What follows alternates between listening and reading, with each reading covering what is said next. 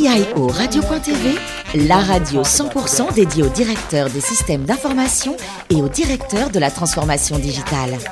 En partenariat avec ServiceNow, accompagnateur de la transformation numérique. TNP, accélérateur de performance. Bonjour à toutes et à tous, bienvenue à bord de CIO Radio.tv. Vous êtes plus de 11 000 DSI, dirigeants d'entreprise et acteurs de la transformation digitale à nous écouter chaque semaine en podcast. À mes côtés pour co-animer cette émission, Claire Delalande, Senior Marketing Director de ServiceNow France, et Guy Le Turc, Directeur Général et cofondateur de TNP Consultant. Bonjour Claire et bonjour, Guy. Bonjour. Aujourd'hui, nous recevons Henri Pidot, DSI du groupe SNCF. Bonjour Henri. Bonjour. Vous faites l'école normale supérieure Paris-Saclay, option physique appliquée. Nous allons voir que vous avez un parcours très éclectique.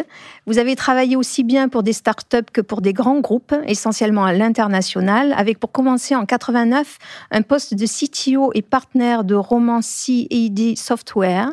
Vous y restez sept ans. Qu'est-ce que cette première expérience vous a apporté? C'était une expérience de, de start-up à la sortie de mes études.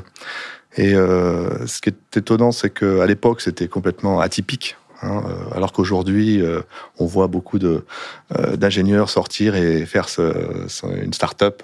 donc, c'était c'était anecdotique, mais pour autant, c'était une belle expérience puisque pendant neuf ans, donc j'ai monté une équipe. Enfin, comme toutes les start-up, on a mmh. créé un produit un produit qui est toujours un leader mondial dans la, dans la modélisation tridimensionnelle dans le domaine de la chaussure et de la maroquinerie. Donc c'est un produit qui est utilisé euh, chez les grands du, de LVMH, euh, chez Nike, chez Reebok. Euh, voilà, donc c'est un beau produit. Vous allez ensuite chez Atos en 96 en tant que project director programme manager jusqu'en 99 et comme deputy CIO jusqu'en 2003. Vous y restez un peu plus de 7 ans.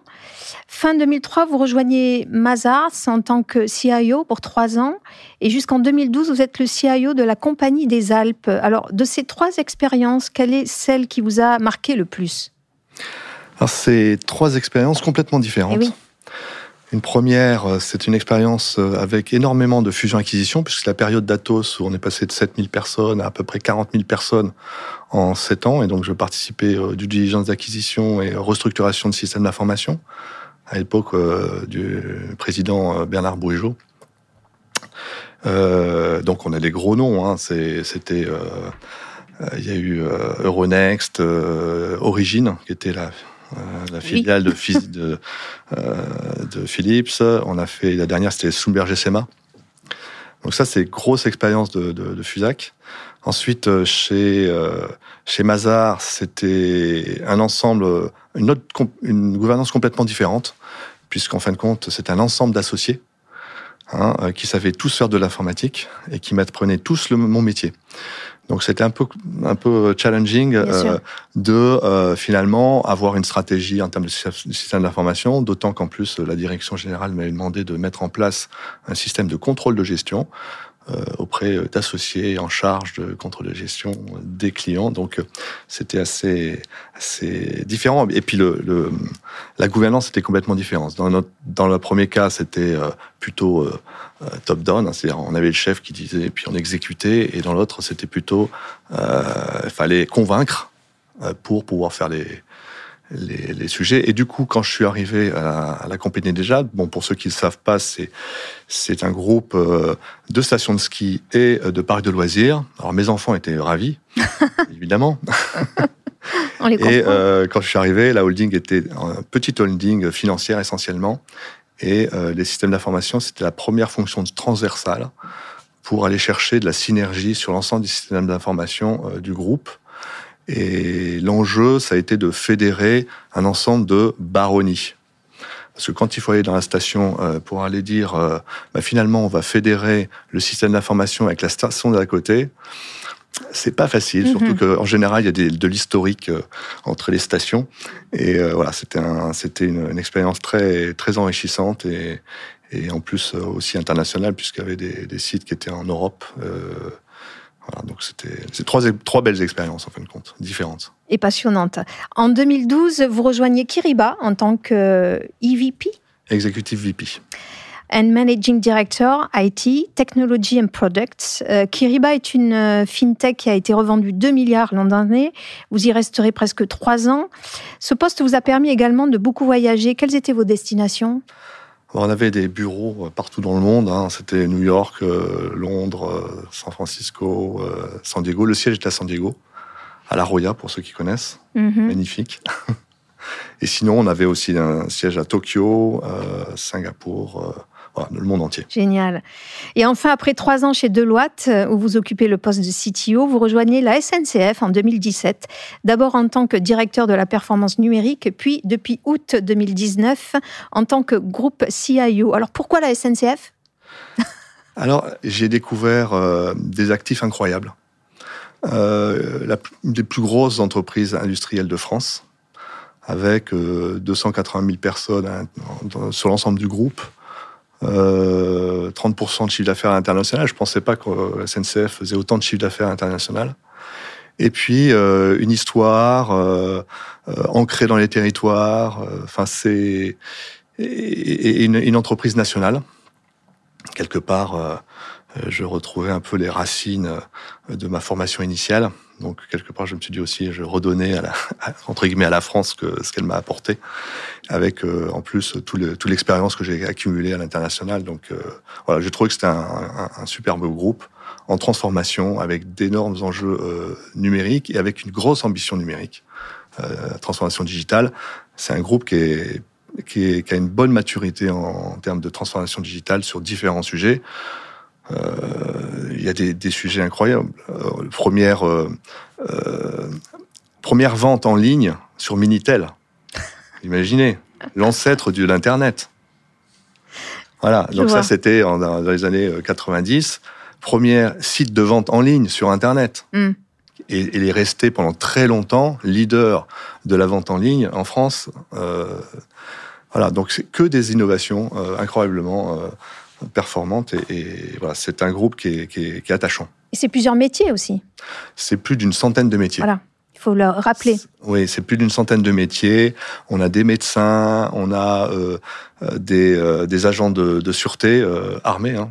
C'est ce que vous voyez dans les, dans les gares. Donc, c'est des, eh des, salariés. Heureusement qu'ils sont là d'ailleurs. c'est des ingénieurs, c'est enfin tous les métiers. Claire justement, vous venez de nous parler de, l'empreinte très forte euh, d'un point de vue technologique du groupe SNCF. Et vous-même, quelle, quelle va être votre empreinte justement? Comment est-ce que vous allez euh, accélérer ou quelle va être votre feuille de route sur cette euh, évolution numérique? Maintenant, on va parler de numérique. Alors, euh, SNCF a, investi beaucoup dans le digital hein, depuis de nombreuses années. Donc, on est arrivé à un certain niveau de maturité dans la transformation digitale. Hein. on fait des IoT, du big data, de l'intelligence artificielle, enfin tout ce qu'on entend dans les, journaux. On, le fait, on l'a testé, ainsi de suite. Aujourd'hui, on est sur un vrai sujet. C'est comment est-ce que l'on peut faire un numérique facile pour tous et partout. On a beaucoup investi euh, pour nos clients Hein, vous, en, vous mhm. probablement vous utilisez des applications SNCF. Et oui. Et euh, facile d'usage. Hein. si c'était pas facile, de toute façon, ça serait pas utilisé. Mhm. Donc, euh, on a beaucoup travaillé la facilité d'usage pour euh, nos clients. Et ce que l'on veut faire maintenant, c'est ce qu'on appelle la réciprocité des attentions. On veut faire la même chose pour nos salariés, pour nos cheminots. Et pour un enjeu assez, assez, comment dire, trivial, c'est que finalement, si c'est facile d'usage, ça sera plus facile à être adopté, moins de formation, plus de productivité. Donc économiquement, c'est rentable de faire un système d'information facile mhm. d'usage. Et pour autant, c'est extrêmement compliqué. J'allais vous poser la question, comment allez-vous faire? Parce que vos utilisateurs ont des profils très différents vous avez des métiers très différents. Il y, a le, y a le fret, y a le, euh, vous avez aussi de l'immobilier. Donc, euh, l'immobilier, du fret, euh, de, des, des, des, technicentres de maintenance. On a énormément de métiers. Quelle approche vous allez avoir? Une, une, approche centre de service? Comment, comment servir tous ces métiers différents? Alors, il y, a des, il y a des systèmes d'information qui sont centraux, avec des plateformes, des plateformes numériques. Hein, par exemple, une information voyageur, euh, une plateforme de vidéoprotection, de vidéoprotection c'est-à-dire euh, toute la partie vidéo. Et euh, par ailleurs, on a des métiers qui ont des spécificités locales, terrain. Notre enjeu, c'est comment est-ce que finalement le terrain peut s'emparer du numérique pour faciliter leur quotidien. Et on a de très très belles expériences dans des technicentres où finalement on leur a mis à disposition une plateforme nationale de développement facile. Hein. C'est, des plateformes qu'on appelle Power, Power, Power Apps sur la euh, plateforme Office 35. Ils s'en ont emparés et ils ont digitalisé leur processus. Et ils ont gagné des productivités incroyables. Et ça n'a pas, été, ça pas été dicté d'un central euh, sur le terrain, mais c'est vraiment le terrain qui a fait émerger un besoin pour euh, traiter des irritants du quotidien. Eh bien ça, c'est une façon aussi de, euh, de développer un système d'information. C'est pas forcément euh, une idée centrale euh, qui va être déployée sur l'ensemble du terrain. Et comme on utilise par contre une plateforme numérique centrale, on est capable de voir où émerge l'usage. Ce qui permet après de dire, ah, tiens, il y a quelque chose qui se passe dans, cette, dans ce technicentre, il y a une application qui est très utilisée, pourquoi? On va voir, on s'aperçoit de certaines pépites. Après, on emmène le métier. Et regardez ça, c'est super intéressant. Et du coup, le métier s'en empare et le déploie sur le reste du territoire. Donc ça, c'est une approche un peu darwinienne parce qu'en fin de compte, tout ce qui n'est pas utilisé va être détruit au fur et à mesure. Et parce que là, pareil, on a un enjeu sur le numérique responsable, le numérique vert, où là-dessus, on, a une personne qui est en charge de, de ce sujet-là, et en, partie, en particulier sur le décommissionnement décommissionnement des serveurs, des, applications. Parce que quand on simplifie un système d'information, on enlève les anciennes applications trop vieilles, trop difficiles à utiliser. Donc on est dans un, dans un cycle de nettoyage de notre système d'information. Une question, Guy? Henri, vous soulignez le caractère industriel du groupe SNCF. On parle beaucoup de la 5G. Qu'est-ce que cette technologie, pensez-vous, va apporter à un groupe comme la SNCF Alors, la 5G, les caractéristiques euh, principales, c'est beaucoup de débit, de la faible latence. C'est euh, les technicentres qui vont d'abord se les approprier. Et euh, il faut savoir qu'avec la 5G, il y a une autre technologie qui est en parallèle, c'est le Wi-Fi 6. Et il y a un vrai sujet aujourd'hui. Est-ce que finalement, c'est pas le Wi-Fi 6 indoor qui va supplanter la 5G indoor?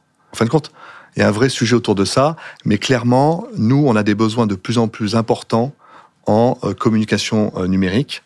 Pourquoi? Parce que on ne peut pas avoir d'ambition numérique si on n'a pas un réseau de qualité.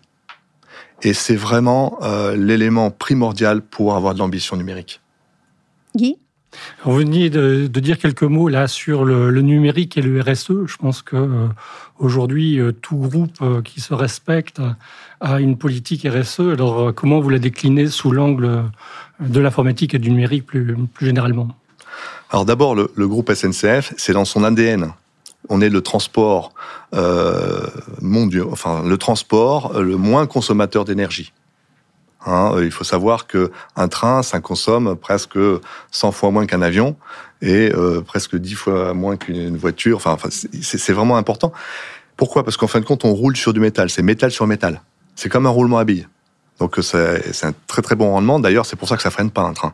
Enfin, ça freine très peu. Hein, pour euh, petite histoire, il faut à peu près entre 3 et 7 km pour arrêter un GV. Donc il faut voir ça en tête.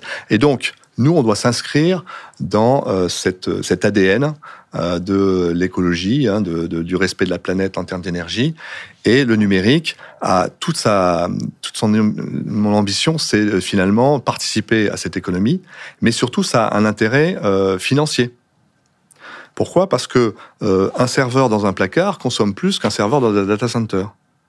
Un serveur mutualisé consomme moins qu'un serveur isolé. Et euh, le fait d'utiliser des infrastructures centralisées dans des environnements qui savent maîtriser la chaleur et l'énergie, eh bien, c'est mieux pour le système d'information. Et dernièrement, le décommissionnement. Hein, moins il y a de serveurs, moins on consomme. Merci Claire et Guy, merci à vous Henri. Fin de ce numéro de CIO Radio.tv. Retrouvez toute notre actualité sur nos comptes euh, Twitter et LinkedIn. On se donne rendez-vous mercredi prochain à 14h précise pour accueillir un nouvel invité.